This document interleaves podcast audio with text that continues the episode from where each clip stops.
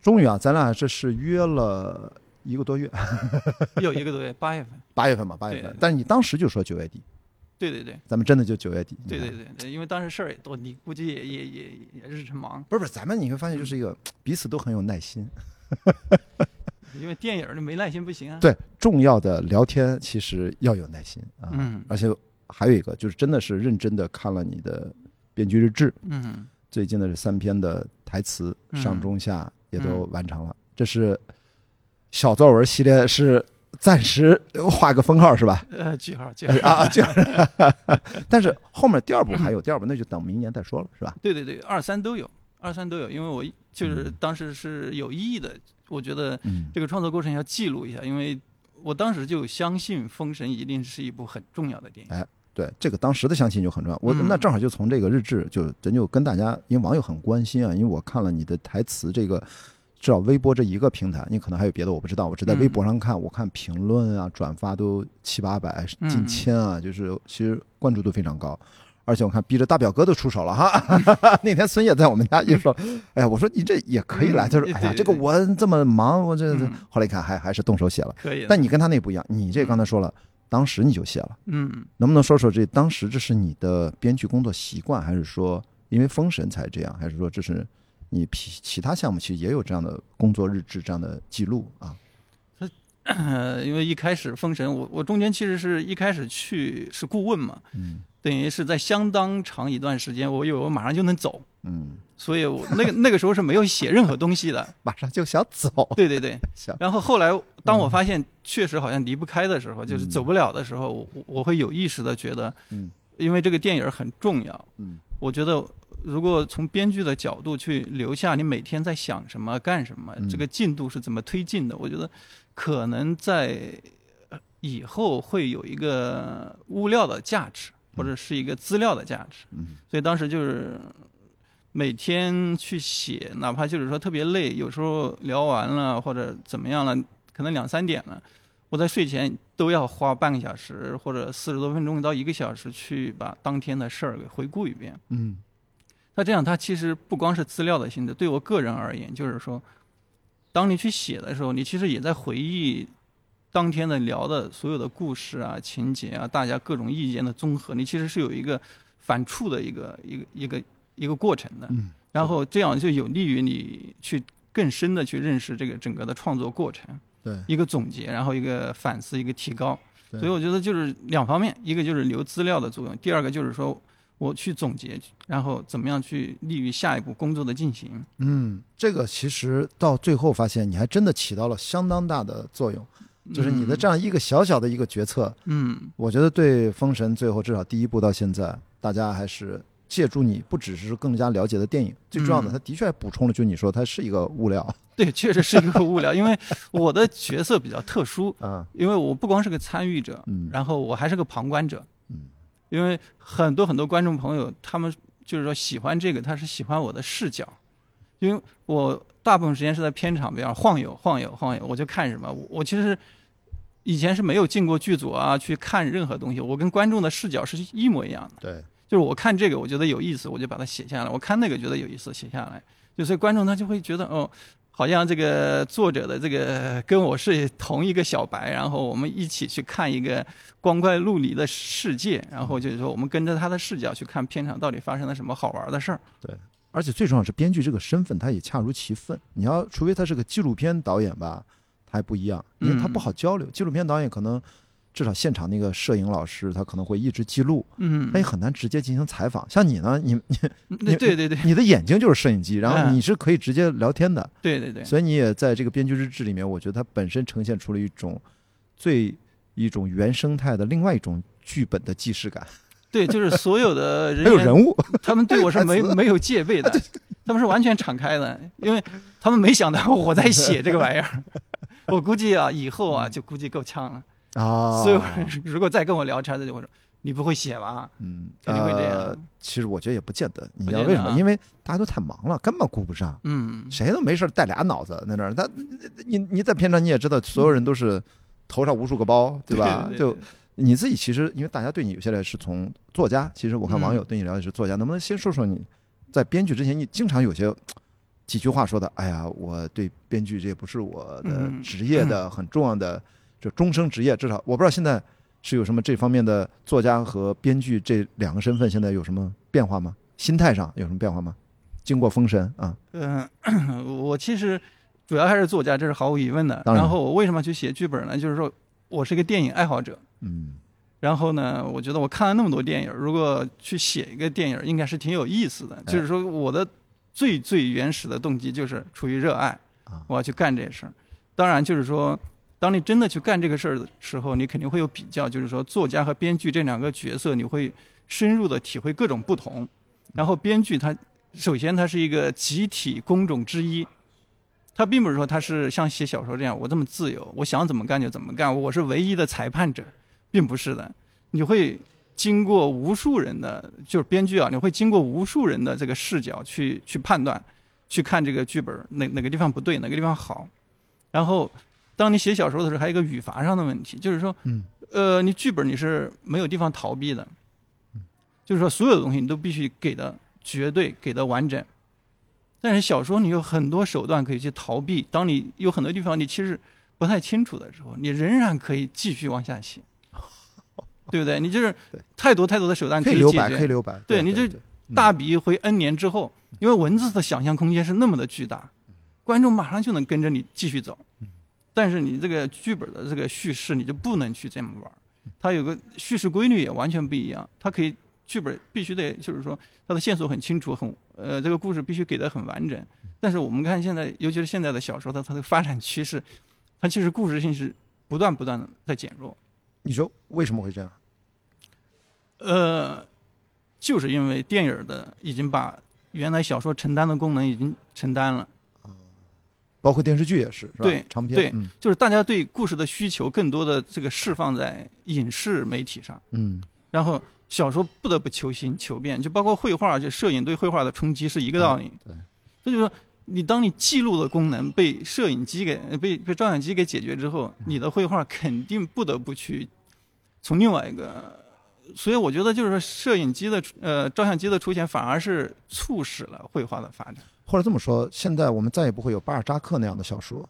巴尔扎克某种上是文字的照相机，对对对，把当时的那个百科全书嘛。百对百科全书，包括我们小时候看那个，我小时候看的呃叫什么那个路遥的，平凡的世界。对，不就对吧？就感觉那幅画面就在我面前展开的，那包括。白鹿一样。但是我相信啊，嗯就是这种还是会有，但是这种有它，你看刚才说的几个，它是不光光是记录，它是有思考，它是有深入的，对，它有人性的揭示，这个非常重要。这个我觉得，呃，电影也好，电视也好，在这种人性的揭示上，它是不具备文字的这种功能的，嗯因为它给的太绝对。但是文字它可以给的就是说偏抽象一些，偏哲学一些，它可以引发你去思考。对，它有些东西它不给全，反而有助于你去更深的去认识那个事物。嗯，所以最近你发现电影因为给的东西信息越来越多了，给你的想象空间越来越少，其实反过来是对文字的这样的创作带来了一嗯些新的东西，新的，就是或者是一些影响，或者逼迫你要，你从你那你现在自己写作为作家，嗯，你创作，你会切身感受到，你有写过剧本。先说说，咱先不说电影，咱先说说对你的文学创作，作为作家这嗯。有什么直接的影响吗？你会觉得？呃，当然好的方面啊，嗯。好的方面就是，呃，你你对画面感的要求会更高，哦哦，画面感，嗯。因为文字就是说，你去看各种各样的小说，它有一些小说作家他是画面感给的很好的，对，他比方说他简单的几几笔，他就马上能给你一个场景、一个人物、一个气氛，但是。有一些小说家，他就是其实不太有画面感的。这种就是说，他可能需要去，比方说去写个剧本，他去看一下，真的去锻炼一下。他就是说对对这个画面的能力啊，我觉得这挺重要的。尤其是现在这个阅读速度越来越快，对你如果不能瞬间给读者一个画面啊，其实对文字来说它是很难跟踪的，嗯，所以这是好，这是好的这地方。是好的。对对嗯对，然后有没有挑战呢？就是说，他会发现让你带来一些创作上的危机或者怎么样的，他会让你重新思考一些你的文学创作上作家身份这一点有没有？呃，我觉得不太一样。就像我前面说的，就是说，嗯我觉得文字是不会被消灭的。对，我觉得影视反而如果要死，它一定死在文字前面。哦这个观点有意思。因为为什么？因为它太具象了。呃呃，你就像我们以后的技术的发展啊，嗯有可能就是我们不需要听别人讲故事了，我们更多的是自己来讲故事。就比方说，我相信就二十年之后吧，或者三十嗯年之后，当我们的 AI 足够强大的时候，就比方说，我我直接跟 AI 说一声，你给我一个场景，比方说就是一个昆仑的场景。然后它就是把你建成了，然后我直接进到那个场景里面，我去跟各种神仙进行交互就行了。嗯我觉得我不需要你来告诉我这儿发生了什么故事，而是我亲身去经历发生了什么故事。嗯然后比方说那个大数据，它甚至能够读取我的脑电波，它知道我在想什么，然后就投射进去，然后就是说直接让那边生成，那边的虚拟角色足够逼真的话，它就能够直接跟我的脑电波进行交流。嗯所以我觉得这是很快的一个趋势，以后就是说我们不需要听任何人讲故事，我们就是只看自己的故事就行了。嗯这这个我觉得是对影视行业提提出了一个极大的挑战，很有可能以后我们真的就是各个职业都会消失，反而是概念设计师也好，包括是这种世呃世界架构师也好，就是夯世界观的这一批人反而更好，他们是提供原始素材，嗯就像菜一样的，他他提供我们今天吃大排，我们就买大排买什么，但是谁来做呢？观众自己做。嗯他自己进去去参与以后那 VR，他绝对比你电影院看到的甚至更大。也就是说，你提出一个观点，就是说，具体的故事越具象的，可能越容易被淘汰；越是搭建框架、建构师，其实世界观的建筑师，这个嗯反而变得越来越珍贵。对在一段时间内，就算他也被淘汰，他也是比较靠后被淘汰的。对，他一定是最靠后的。就是说，我们本来我们 电影就是对世界的模拟嘛。对。当你这个模拟的程度远远不如那个模拟的程度的时候，大家一定去那个地方去，嗯因为我们坐在电影院的时候，我们是在被迫接受。嗯。其实好的电影被动的，对，好的电影它是比方说让你投入进去，深深的共鸣。对。但是目前好的电影少啊，嗯大部分时间我们只是在被动的接受一个故事而已。对。当我们真的到那个 N 年之后的那个那个全逼真的环境的时候，那就相当于我们真的是在完全活在真实当中去过另外一种人生。你想要扮演任何角色都可以的时候，我相信那个时候电影的危机就基本上来了。是的。然后，但是那个时候就就要做出一个决策，你到底想在里面待多久？你还出来吗？对，就是 黑客帝国嘛，以后可能就是黑客帝国。这个这个呃，听上去有点玄乎其玄，但是也就是在未来几十年会向这个方向上会去逼近。然后咱具体到《封神》，其实某种程度上是不是可以讲，其实最重要的第一件事情，导演最重要，也是你要具体成帮助导演实现出的，就是《封神》三部曲的世界观的搭建，要把它具象化。因为我觉得这个是最难的，因为大家一想《封神演义》，嗯一想那个什么呃武王伐纣什么话本平话，就那那其实都是当时的一个文本、一个嗯文字层面上建立的一个很受很局限的一个世界观。但是嗯现在要给现在的年轻人看的这样的一个流行电影，视觉化也非常具体。这个世界观怎么搭建？其实嗯某种程度上，乌尔善导演这次提出新的概念，创意制片人其实就在扮演这个角色，而编剧嗯编几位编剧团队协作，等于要把导演这个构想先从一个工作台本的角度，就编剧本身那个剧本就是工作用的一个台本嘛，嗯，从这个角度要搭建出来。所以说，你对《封神》的世界观，如果从你编剧的角度去概括它，你会是一个脑子里面弹出来的是一个什么样的画面或者什么样的描述？呃，世界观它有几方面组成啊？就是比方说我们去找的话，我们现在有一些比较确凿无疑的历史上的考古的一些东西，对，青铜器也好，当时的呃，现在比方说音乐，比方说建筑，嗯这些都都是有助于都是有的，嗯都是有的，但这仅仅是一个人间的一个世界观。封神的特别之处在于它有三界，嗯仙人妖这三界。对。而且这三界你怎么去统一呢？这个其这个是世界观最最最难的地方。嗯。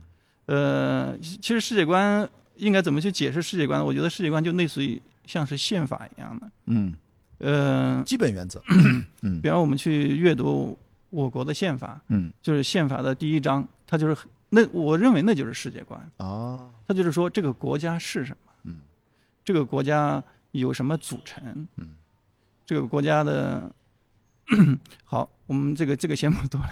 对这个我们不用往那个对对对呃这个方向，就是，但是你现在说至少封神它是嗯，指的就是人间、昆仑、金鳌岛，大概是这包括有妖啊，啊，还有妖，对对对对这这三界怎么去统一？是的，呃，就是说我们能不能给观众一个可信的世界？嗯，我在想，待会儿把那个删掉啊。那这个没问题，嗯 我们没必要先把。对对对，不是所以说，你会觉得这个从世界观的角度上，你自己意识到，以前在你的作家的其实作品里面也会有这样的一个完整性的思考吗？对应电影它的区别是什么？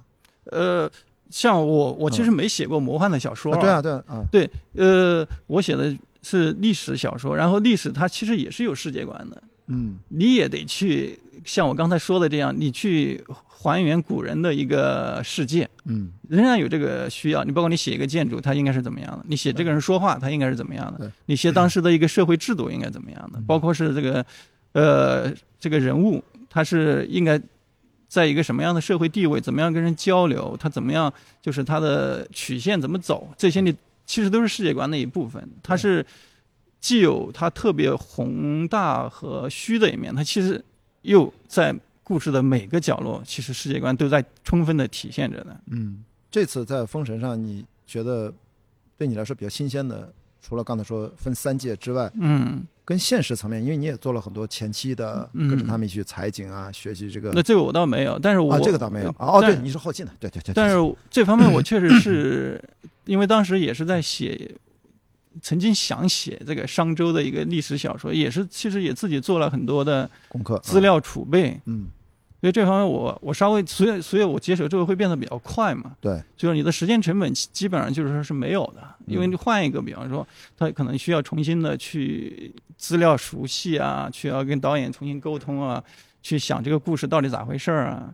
那因为这也是说实话也是这个比较巧合的一个地方，导致刚刚好，相当于是比较无缝的就把这个事儿对接起来了。嗯，因为当然也是源于你跟导演认识也比较久啊，嗯算是老朋友，所以说这次啊，包包括那些跟啊，就阿乌姐啊，嗯说了，你跟四季啊，嗯当当年你们都还青春年少的样子，对对对，曾经当时颜值都是那样的能打，不是？现在嗯隔这么多年再合作啊，那是跟导演合作的心情的变化是怎样的？这次啊，就是因为以前没有合作过电影吧，跟他，啊，这那也写过两个，啊，但是不像这样在剧组里面待着，完全不像啊那两个写，就是我跟他基本上就没怎么见面。哦，就相当于笔友一样的，对他发邮件，我发邮件，就是笔友。挺好，挺好现代的笔友，对对对，但但那个就就过了，对吧？就这么，这是之前的合作交集。嗯，然后这次怎么样？这个你虽然也写了很多，那这次跟导演合作，你的感受最大的是什么？跟沃尔善导演啊，呃，首先第一，我觉得，你为什呃么，叫他乌那是缩写缩写，缩写，否则你太长了嘛，啊？太长了。三个字儿你都要缩成一个字儿，这真的是编剧惜字如金啊！我说，就是三个字的，就是按惯例写日记都是一个字，两个两个两个字的名字的是写写两个字的，啊，所以是呃呃叫这是叫曾明是吧？叫对，真名就写真名。啊，是这样。对，对对，就是两个字是极限，三个字就一定要采取缩写。那沃尔汉呢？怎么办呢？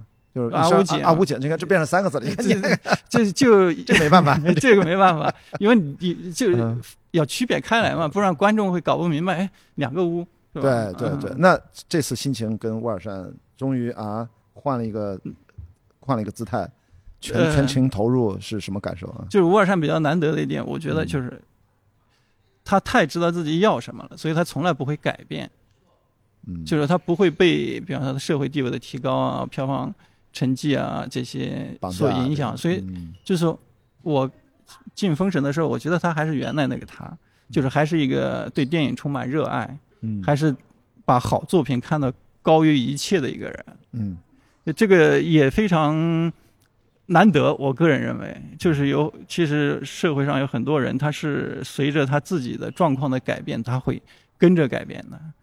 这些人就是我认为就是说不太有根，但是乌尔善乌尔善是有根的人，嗯所以就是说他深深的扎根在，比方说他自己的梦想里面，所以不管你外界怎么风吹啊，呃这个状况的变化，他是不动的。嗯他仍然是在坚持自己要去做自己想做的事情。我觉得这个非常非常难得。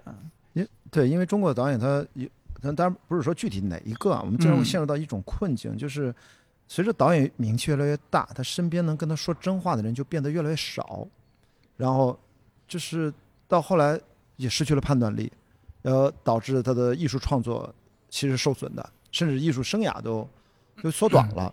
所以我觉得从你刚才说以以我对他就是侧面了解，就是他在这方面是不是在工作当中，其实因为我也跟这么多主创的啊，也算是我的一些老朋友啊、学长啊、同学啊交流，就他也是非常是不是开放性，其实跟大家去充分的去沟通，让大家一定要掏真东西，讲自己真正要表达的，然后他再去判断到底跟他是吧想象想达成的最终的一个表达。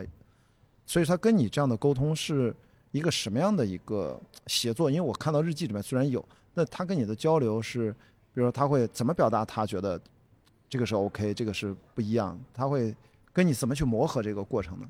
我在日记里面看到也不是那么多了，嗯嗯，就是我觉得他比较牛的一点是，他有一把尺子，嗯这个尺子他会拿来测量你的工作成果，我觉得这个是特别厉害的。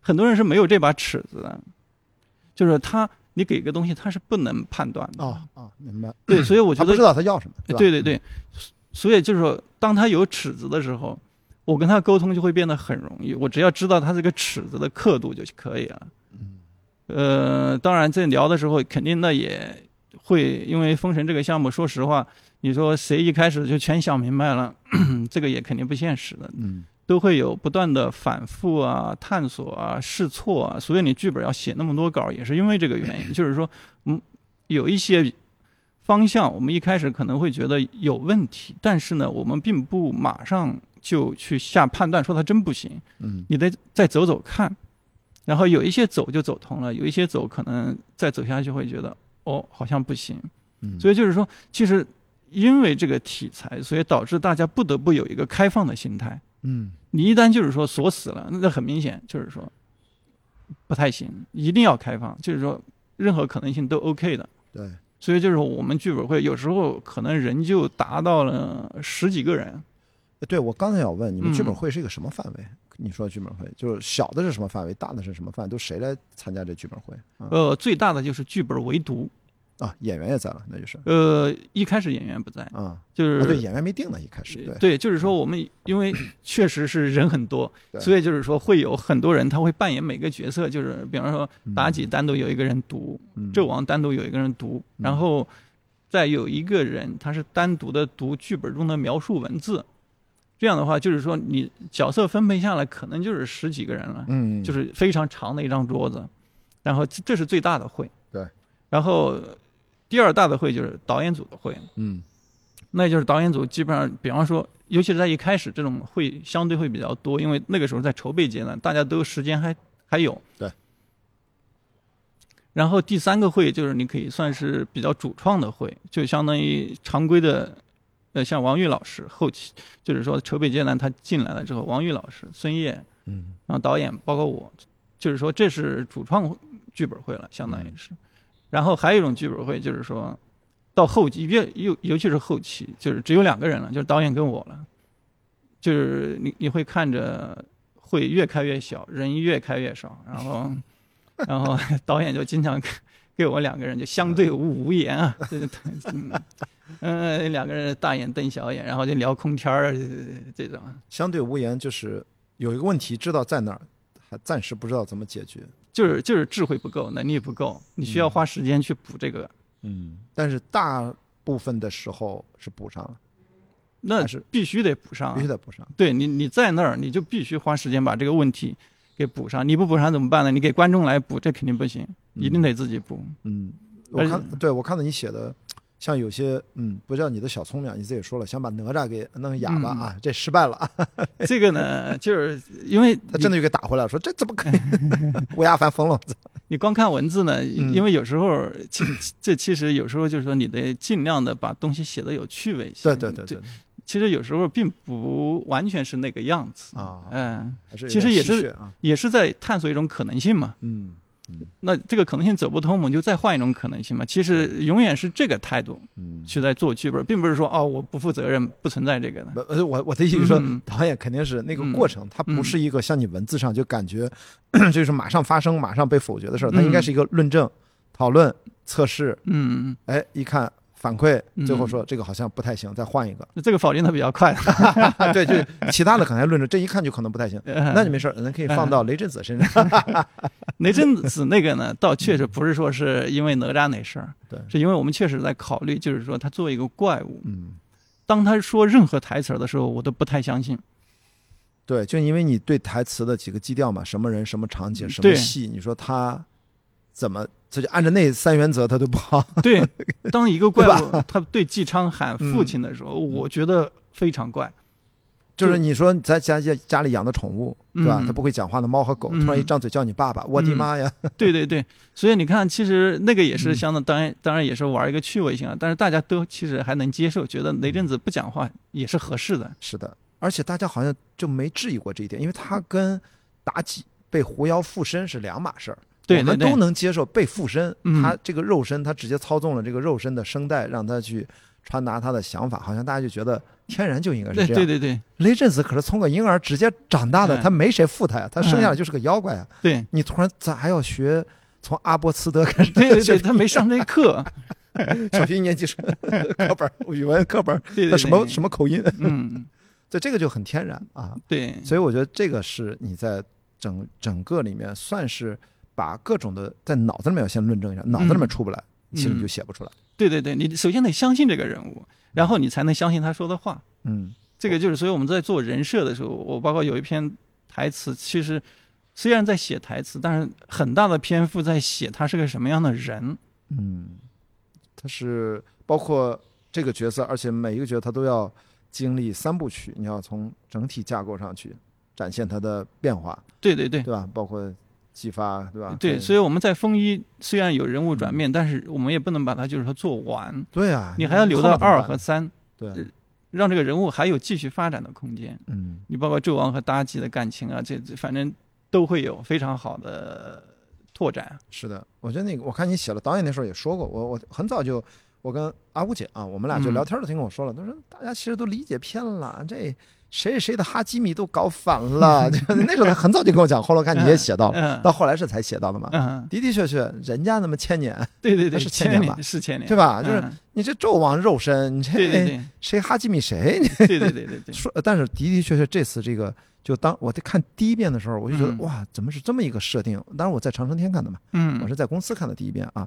哎，我说这个有意思，我出来就跟阿姑姐说，我说嗯，这个就是就是个动物呀，就是嗯他说对呀，就是动物呀，嗯 这挺好的。我觉得反正现在大家养宠物。就是有猫嗯有狗的，这是巨嗯大的人群。我觉得大家，你不觉得其实反而很好代入，是，很好代入。大家不是马上给他一个昵称哈基米吗？啊我一开始还真不知道什么是哈基米，我一开始也不是，我也是被科普的。后来我去网上查了一下，好像它是一个 BGM 是吧？就是哈基米、哈基米之类的。对对对，那等于是宠物的代名词。是的，所以在这点上，我觉得就把其实殷寿纣王这个角色就突出出来了，所以我觉得就解决了很大的一个叙事动力，一个一个反派设定的问题。不然的话，以前这个其实因为我我明显的感觉到，其实反派他在集中嘛。对你，你解解放了妲己，对对对，其实你你也删掉了很多人。你们在最早人物合并的时候，对吧嗯？其实他也也合并掉了很多嘛。对对对，很多大臣啊，什么跟这无关的呀，对，就是说，因为当时妲己她是还参与朝政的，但是我我我们后来觉得这个不太好，嗯就是人物还是要单纯，就是说他的欲望目标都得集中。嗯所以就是像纣王，我们把他树立成唯一的反派，我觉得就特别的好，因为反派一定要强大。嗯你包括复联那个三，他其甚至复联三走的很极端啊。对，还有他的主角居然是这个反派灭霸。对，他走的非常极端。他也是因为你反派不强大，英雄的胜利就毫无价值。所以这也为什么复联三大家印象最深的是忧伤卸甲归田的那个灭霸，大家突然就共情了他。是，的，是的，哇，人家为全宇宙人类做贡献，啥都不说，打个响指回家卸甲归田了。对那人家图啥？人家也不是为了财宝，也不是对对为了权利，人家什么都没有，最后还被你丫过来报仇给他摁那儿了。不是，突然讲到这个，就是你自己觉得，因为你在剧组的这个整个的日志啊，大家如果想了解曹生老师在工作啊，这那是一个很重要的一个文本，这一趴啊，鼓励大家去看啊，没看的去补看，嗯更了解《封神》第一部这个电影。那其实我还想了解，就是在这个日志之外，你其实呃跟大家分享一下你跟这个电影剧组的工作关系。我相信你不是说全都写在这个日志里面嘛？比如你不在剧组的时候，或者其他的时候，是跟导演交流，还是跟剧组的工作人员，跟这个项目的推进，呃，有什么没有写到的部分？呃，我不知道后期，比如说配音，呃，配音你要在吗？这个 配音我不在，但是我在哈对对对，剪辑我剪辑你在，看过一次，就是因为嗯导导演当时因为初剪出来的时间偏长，他嗯所以邀请我去北京一趟，看看能不能提一些意见，把它缩短一点。嗯这个是我对剪辑跟的唯一的一次吧，大概跟了一个星期左右。对，所以说 呃大家都关心。当然，我看着《轩辕坟那》那一段放出来了啊，带绿幕的版本，嗯，呃，大家也都在帮着封神去梳理这些删节的片段啊，嗯济州城上删掉了一段，嗯。然后更不用说那八分钟，对吧？嗯。重影标之死、啊，对对对，好多好多啊，那个呃战舞光膀子呢，嗯。那段舞其实呃呃小北看过，我好朋友嗯。张小他做预告片嘛，他那段其实蛮长的，就是对吧？你知道现在上了流媒体之后，大家都用那个放大功能，你知道看那集放大放大放大，看每一个演员嗯自己心好的哪一块肌肉，你知道嗯身体美好的身体没有？我就想说，从你编剧的角度，你看过最长的那一版到最终的定版，嗯呃，能不能给大家一些专业的意见？就是你觉得我们导演为什么选择这一段节奏这么控制或者拿掉？呃，从你编剧的角度，你觉得哪些是可承受的？哪些你知道要冒哪些风险？就是主要的啊，因为你最终版你也看过嗯啊、最早你也看过，因为大家现在网友啊。影迷，封神的影迷大概都知道剪掉了哪些，我也不知道他们怎么知道的，反正嗯，就大家吧 这 vlog 啊啊啊，对对对对，vlog 也好好对对对对，嗯所以说从你的专业的角度，从删减细分的，能不能给大家分享一下你的视角？你觉得这场戏为什么删？它的道理是什么？帮大家补充一下，因为有的时候你知道，呃影迷就是叫啊放着吧，后后来会放的，嗯导演会放，但是能不能给大家讲这个删的道理？因为从专业上很多人其实不了解啊。从你编剧是怎么来看？嗯呃，其实导演也好，包括我也好，嗯，你说要去删一个戏，终究还是很痛苦的，很心疼。呃非常心疼。是的，因为其实，在剧本阶段就大删特删了。对，要不你先说说剧本阶段是怎么删的？剧本阶段就是大概我记得比较清楚的最大的一次删嗯。是大概删了二十二张纸，删了二十二张纸，嗯。这个可能就具体时间就可能不知道了，二三十分钟得有吧。对，对，这这个包括其他的，因为呃，我是从第七稿写到第十九稿，你想想中间的各种删啊、减啊、缩啊、并场啊，这个其实都很难，现在都已经不太记得有多少次了。总之是一直在进行当中。嗯因为凤一的故事的容量本身就非常非常的大，你如果真的去撒撒开了去弄，它甚至能够拆成上下两部都是有可能的，它这个时长就就能恐怖到这个程度。嗯你包括我们后来就是说初剪，确实是有个一百八十分钟的版本，呃，我看了也也也也非常满意，其实导演也也挺喜欢的，但是我因为大家都知道，毕竟是商业电影嘛，你涉及到一个拍片儿的问题，还有一个观众的承受能力的问题嘛，对，所以就是说有很多是不得不入呃这么干的，是这是没办法的，你必须就是说再再怎么舍不得，都得去进行这个事儿。对。当然具体那些删除大家也都看到了，有一些就是我觉得大家自己去判断吧，我嗯。我觉得我就不不去解释这个嗯为什么要删比较好。嗯，所以说 或者有没有你自己觉得让大家说在原来的，比如说剧本层面，因为我觉得大家基本上都知道那一百八十分钟大概剪掉了哪项。从影迷的角度，比如说你刚才嗯说的，从剧本层面就删掉了大量很多，但是比如说嗯哪些结构上的，跟大家提示一下。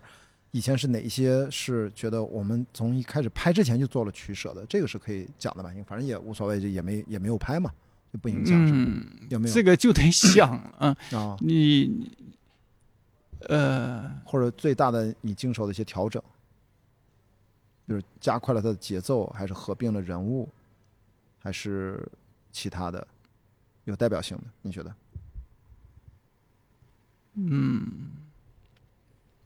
呃，这毕竟有五年了呀，哎，真是，所以一定要提对醒大家，这是一个漫长的，毕竟有五年了，而且那么多稿剧本，现在你 想不起来很正常。对，我觉得确实是，但是我想不起具体的，但是我想得清我就山的感受。是的对，嗯，所以刚才跟大家讲的其实是、就是这种啊心疼的感受哈也好，嗯或者说，特别是在片子的时候，你第一次看到真正的拍出来大概齐的全貌，就是这个一百八十分钟。对，那个是给他第一次看到对，比较充分的。所以那次你的看完的第一感觉，跟你后来看到所有的完整版、供应版，是不是还是感觉不太一样？你觉得是什么差别？呃，当然它，它的故事会节奏上会给的比较充分，嗯包括每个人物的发展都会给的比较足。嗯呃，因为现在呢，当然我也看过一些呃观众的评价，就会嗯觉得就有些地方可能稍微有点跳，嗯有些地方可能没看太明白嗯，包括一些世界观的阐述也不是很，就是说没有那么的清晰。嗯你包括雷震子，他其实中间是有一有一场戏，他吃丹的，嗯在昆仑吃丹的，然后怎么样从那么小一个婴儿，突然就变成一个后来救姬昌的那么一个怪物。嗯但是这场戏大家是没看到，我们好像似乎也没拍，嗯。也是也是考虑到，就是说好像在有限的时长里面，你必须得牺牲掉一些内容，就是说不是说你不是说他们不好，而是说确实没办法，就是相当于就有时候你就是得得去牺牲，一定得去牺牲，你只能去牺牲那些。没有那么影响叙事的一些内容，像那阵子吃单啊，这个其实嗯。是大家都心，就是说老百姓，我们普通观众也也都知道的，就是《封神原著》，这也是一个比较比较大家都知道的一个桥段。嗯其实就是说，相对来说，就是大家潜意识里也能明白，这个小孩后来肯定是会变成一个怪物。对，所以就是说做取舍的时候，这段戏可能就拿掉了。你对这个造型，觉得第一次看到的时候会觉得惊讶吗？雷震子跟你想的，雷震子我，我没有第一次在电影上看到，啊我是之前就看到了哈。我是看着他一稿一稿怎么怎么怎么改过来的。司机啊，原来那你跟司机是很熟了，那对对，你包括那饕餮也好，莫奇尼也好，嗯因为导演的办公室就是各种摆着一稿、二稿、三稿、四稿、五稿，一直那么延伸下去呢，你就看着一稿一稿的变化。这是不是也是对你？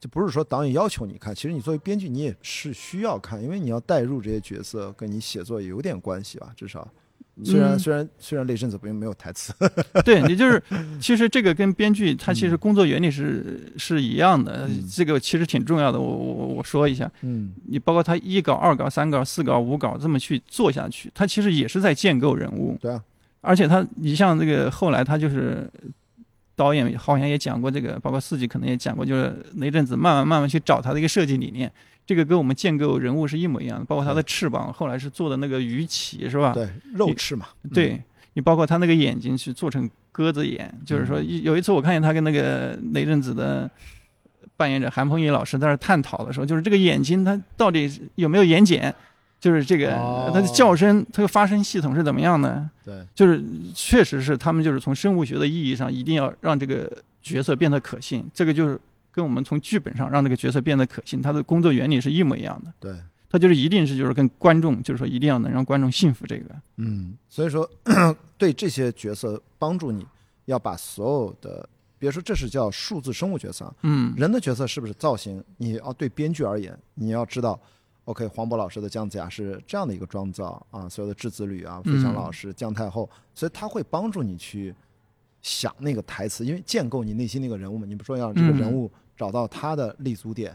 找到他要说，比如元始天尊的话跟哪吒，那显然就是、嗯 完全两个世界的人。对对对虽然他们都是仙，他们都是嗯神仙，所以这个其实视觉对你也是很重要的哈。你你是不是都参与这些演员的造型啊、定妆啊这些，你都要看是吧？我对我会去看嗯这个，确实是因为《封神》的剧本写作，我觉得可能是非常特殊的一次写作，因为其他的电影有可能是剧本写完了还做这些工作，才开始这哎些，编剧就是说已经离开剧组了。啊。哎，但是《封神》的一个非常特殊的地方就在于，我是一直在组里面跟了相当长的时间，所以就是说，包括这些演员的呃人选人选的确定，哎，呃，包括他们这个你说的化妆，嗯。呃，我会去我我的编剧的工作有一部分是就是去看演员。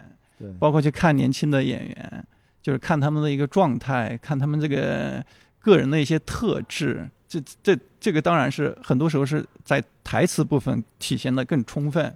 对，就是说我一定要写的台词是这个年轻人能说出来的，我不能写的像那个姜王后的那些台词，我给一个小孩去说，就就不太合适。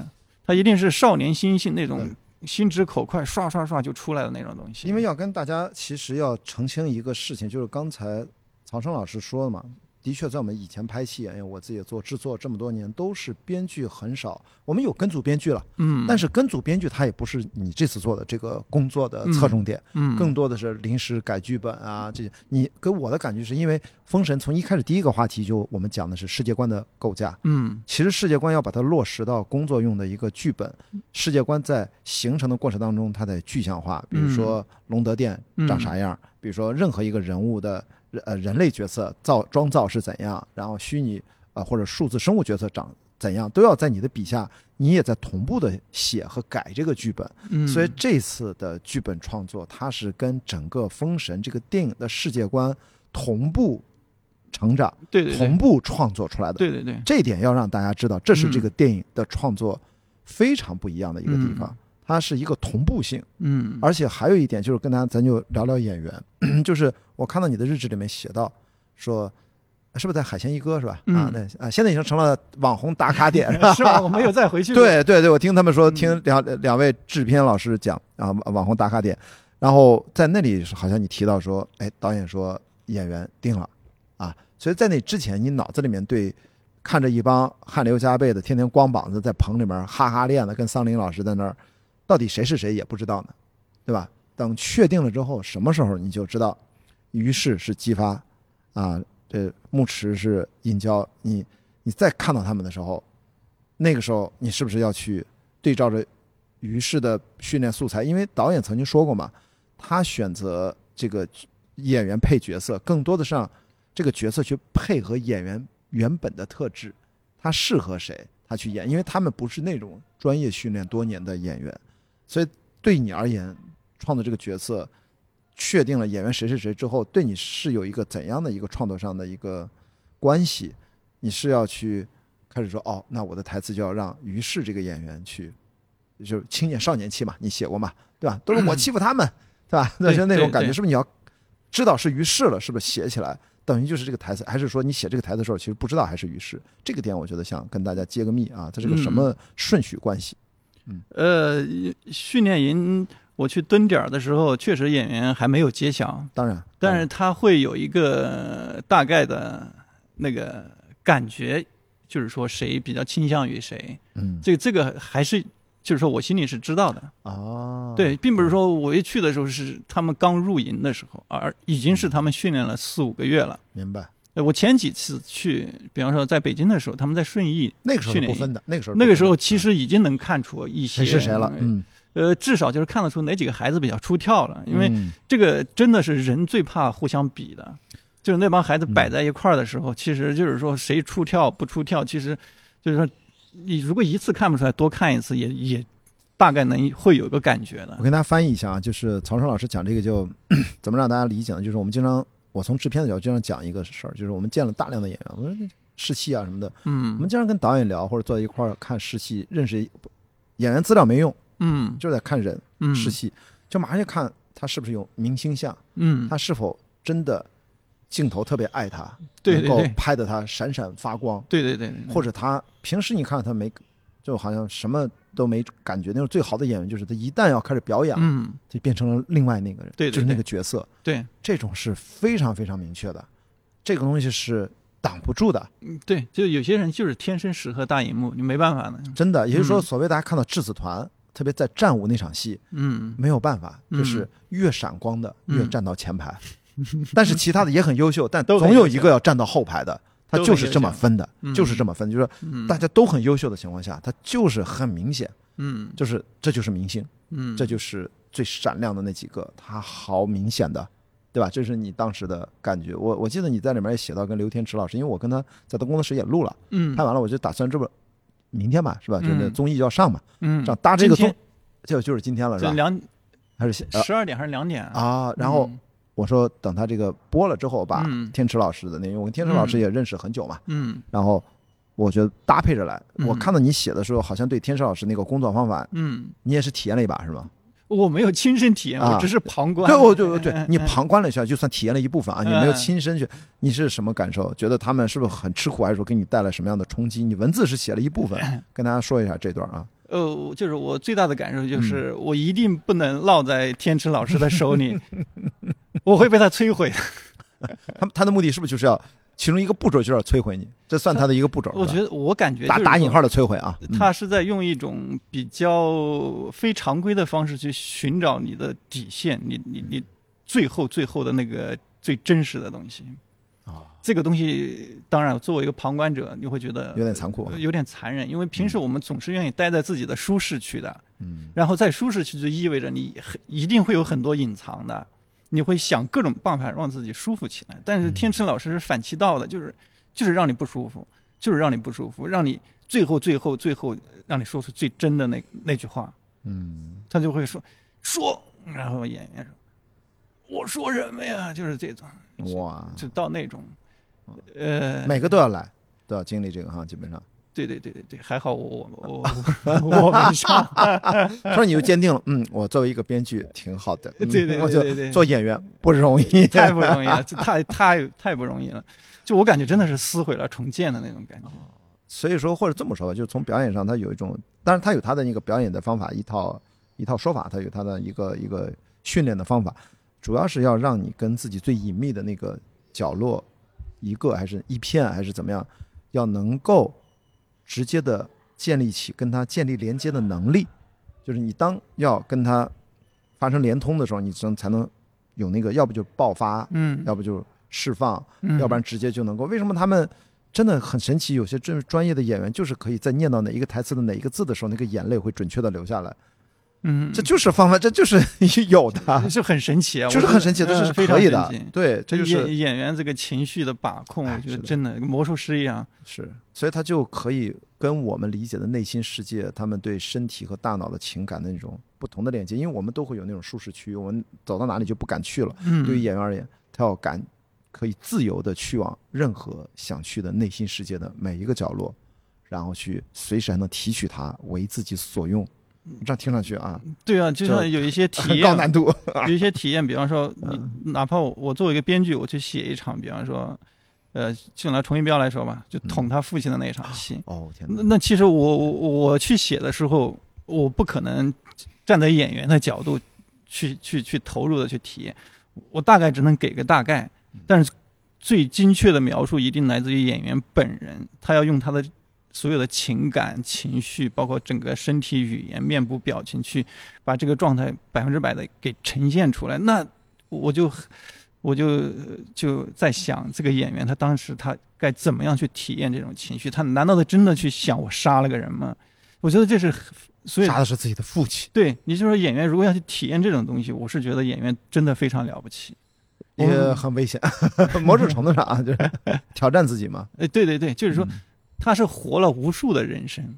是，嗯，这是很多人为什么喜欢当演员去表演，就去体验别的人的人生。对，但但最重要就是你自己那个东西要在。所以嗯其实你自己是谁，还是说很重要。对嗯啊？这不是就是不是你的父亲不是 对对你 那个台你词是谁才重要。啊啊？这个台词是你开策划会的时候就随口偶得的是吗？对对对，就是就是随口一说，其实有时候就是反而就是说你随口一说，效果还可以。嗯那，当时我就是觉得那场一定得有这么一场戏，你父子不见面，这肯定不行的。是的，你就感觉两个人就不熟嘛，对不对？对，一定得见面，而且要互相拯救的那种感觉得出来。尤其是纪昌作为一个智者，你从头到尾他不说一句有点技术含量的话的话，他怎么能成为一个智者？他怎么是我们的文王？怎么是我们古今完人？所以一定就是说得有一句话。我我当时就是想，就随便说了一句类似于这种话，那相当于还是在告诉姬发，就是说他的潜台词就是说。你不要去想我是你的父亲，你不要想纣王是你的父亲，你就不要做取舍了，你就是做你自己就完了。就是这一点，我在呃张小北他曾经做了一个亲友场，那天他嗯让我去帮他联合主持一下。我们俩不是当年搭档，也嗯工作在一起，然后我们自己也做过一个呃在电视上播的评论节目啊，嗯叫每周影评我还看到你们最近在录《评论音轨啊，那可好玩了，可好玩了，真的。要去听一下。哎呀，真的嗯真的很有意思，就是嗯这是我当时一个脑洞，嗯我很早就说，我就跟小北啊，我说你说啊，你有没有时间啊？这什么时候上流媒体？嗯。咱就在家里面录就完了。嗯。然后戴着耳机，耳机里面能听到电视的声儿，然后咱俩也是也也是这套机器，嗯。咱俩就并排着坐，一起看着一起说，嗯。然后打个板儿啊，龙标开始打板儿，然后爸妈打板儿，然后龙标结束，北京文化一出来再打个板儿，大家一听一合板儿，嗯。一起听就可以了。我说咱就虽然咱俩不是主创啊，嗯。咱俩叫这个影迷嗯。评论音轨，嗯。所以我说我当时就觉得，我就跟他在那个线下活动的时候，我们俩我就提到我说，除了全面两个打动我的嗯一个点，其中一个点就是我最喜欢一场戏，嗯其实还真不是龙德殿那场嗯特别激情的戏，嗯。我反而是龙德殿下一场，嗯。就是其实就是你说这台词，哇，嗯。我在那儿，你说我的那种触动啊嗯。的源头，我脑子脑补的是别的画面，就是说嗯。这个电影的某种主题，第一部啊，第一部某种主题是是 identity 嗯。自我身份嗯寻找嗯认同，嗯。但是他表象是回家嘛，嗯。要终于回到西岐，终于跟自己父亲团圆啊。嗯，但是我说另外一个 identity，嗯。其实从大的世界观，就回到咱开头第一个环呃嗯。callback 一下啊，嗯。其实是中华民族，对吧？从殷商。嗯。后面就是对吧？文就周文王就周周武王就嗯。接手了，我们就改周了呀。对对对，然后我们现在所有的这文化，其实 identity，嗯。我们源头嗯。是周啊，嗯是西周啊嗯，到后面有东周不管它啊。嗯那往前我们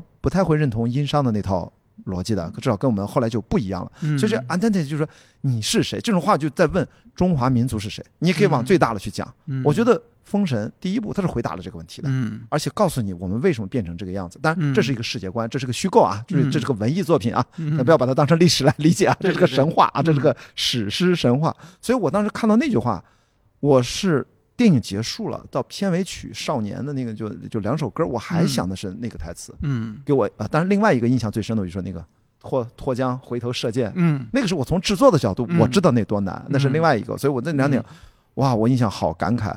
所以我就说 identity，我不知道这个嗯东西自我身份的寻求和身份认同这个算不算这个？你从编剧角度，你们是讨论过这样的，这叫母题吗？还是说观众自然的会去感受这些东西？还是你们这算是你们创作的无形当中达成的，还是有计划的去探讨的一个话题？跟导演有关呃是吧？嗯这个就是因为你剧本里面，我们写的过程中，你会遇到各种各样的问题，嗯，这些问题一定要有答案，包括就是说，尤其是价值观的提供，对，一定就是说，你一定得提供价值观。你刚才说的就是说，这是个价值观的问题。对对对对，你像你刚才才说的，其实是非常重要的一个问题，就是嗯商朝和周朝的这个朝代更迭究竟意味着什么？这其实非常重要。这个好像我记得是王国维说的，他就说这是中国历史上最重要的一次朝代更迭。是的，是的所以我们现在其实包括从考古、从史料上，你都可以看出，就是殷商文化和周文化是有巨大的区别的。对，因为当时我就是我们看商朝的青铜器，它其实非常狰狞的，它带有那种浓重的巫术色彩，啊，就是说它是一个。大祭司还是很那个的哈，对对吧对，它很重要的。对对神是放在非常高的位置，一旦神过于高，嗯那就人就非常渺小。就是神权和王权是平行的，就有点啊，有点它是合为一体的啊或者一体的，呃对，对它它是所谓的政教合一。啊，对对对对，当时的你看嗯卜辞也都是商王亲自去判的，啊，就是说这个事儿到底怎么怎么样，商王是亲自去判的。当然，他们现在其实史料也没有说这个呃卜人或者当时叫真人，他的地位究竟怎么样？其实是不是完全由王族来担任，或者说是由贵族来担任，其实也也不太清楚。嗯我是觉得不太清楚啊，嗯就是至少是没有完全的把它搞清楚。是然后就是说，商朝的它是神权王权合一，神那么高大，所以人就很小。嗯，然后导致的就是说，他的人就是说当年的祭祀啊是非常恐怖的。大家可以看那个简商那本书，对。那是脱销了，脱销了都，不断在，我这这这从来没见过一个神话史诗电影让一个什么历史学著作脱销了啊！对对对，嗯他那个真的写的是触目惊啊心，太我看非常的触目惊心。嗯你包括到了周的时候，这个就是说，它是我觉得商和周的最大的区别就是说是神的消失，人的回归，嗯这个一定是这样的。你包括封神的，就是许仲林写《封神演义》，他说我觉得他无意中他其实触到了一个点，就是神这个非常重要的概念。嗯就是中国的我们文化为什么早熟，是我们非常早的就摆脱了宗教。对，我们我们进入了，就是敬鬼神而远之嘛，对？对对对，嗯你包括孔子说的，虽然孔子自己是殷商的后人啊，对，但他他他仍然是认同周公旦的，认认同周礼的，因为他知道那是好的。不是那那殷商里面说嘛，孔子到底知不知道 先人们做了些什么？他推论，他大概是知道的，他选择了隐瞒。我操，这他妈太像写小说了！呃，就是孔子是一定知道的，因为是吧啊对，嗯因为他他们那个是没断过的，没断过很重要。从他开始，其实他也帮着啊、呃周王去断掉的，就帮着掩盖，就按照按照简上的那个说法是吧？呃，配合这个是有争议的，我啊这是有争议的啊我个人认为，因为啊这个地方就是推测的部分比较多了啊，对对，啊我也觉得啊，就开始对写小说了。推推 也不能算是写小说，因为呃简上是写的非常有才华的，对，但是就是说他会提提出一些观点，这些观点就是说是可以商榷的，哎他也许对也许不对，我觉得一家之言，只要能提出来就很重要。哎，一家之言，对，嗯嗯所以大家看那本书也是，就是咱们就是就是把它当成一家之言看啊，也别把它当成公理，呃，他的资料是详实的，写的。作态度是严谨的，这是毫无疑问的。就是标准的学术写作啊呃，对对对对对嗯。只是说可能就是说从最最严肃的标准来说，他的论点就是说偏于作者个人的一些思考。，OK，嗯主观啊，主观成分在里面，对，所以我们回到刚才就是说商周的这种变化，嗯就是已经讲了，就是说它它最重要的变化就是神的消失，嗯然后人他就要面对一个问题：如果没有神了，我们怎么定义人？嗯，那就是其实就是那个我是谁嘛。是，对，以前我们是，比方说我们是神的子民，是女娲造的我们，这个就很容易解释了。对，但一旦这些我们，比方说我们把这些条件都去掉之后，嗯你人是谁？嗯。那其实这个这就是姬昌的智慧啊，嗯，就是说你得必须去面对这个百分之百的你自己，对。你不要去用外界的条件来定义自己。对，这个这个是非常现代的，在当年啊，两千嗯多年前、三千年前，那当年可能不是这样，啊，对对对，我。对，只只是说我们把这个放在当年，它并不违和。啊，我就我我就这个意思，哎就是说放在那个当年的背景下的一个故事上，是哎，非常。我说这个现代性就是嗯它让现代的年轻人对，才能共情啊，就是是，至于当年啥样咱不知道。对对对对对对对，所以我觉得现在年轻人，我我我刚才试图回答一个问题，就是说我是谁？就这个问题，对于当下二零二三年的年轻朋友们、观众们，嗯，他也是灵魂拷问啊。呃，对，其实我也没想到啊，就是大家我也是没想都到。都这么迷茫，因为这这真的是随口一喷的一句话，但是会有人是。真的是有深深的共鸣，包括有有一个朋友他会让我给他签个名，我说那我给你写点啥，他就说你这写你是谁才重要，就是就就他哦他会会真的是很共鸣，因为我们有时候嗯。我们刷短视频刷太多了，对，我们都在看别人是谁，我其实我们很少真的去静下心来想的，跟自己独处的时间其实非常少，是真的去面对自己，就是我把关了所有的灯，我一个人在一个非常安静的空间，跟自己活个十五分钟。其实我觉得很多人不没有这么去做，他就不愿意去问这个问题了。嗯他就是我我是谁已经不重要了，嗯我只要就是说每天这样这样，就活别人也活成别人的样子也行那种。嗯，所以这个电影，我说咱们有很多现在啊，封神的影迷的这种很欢闹的这种互动场、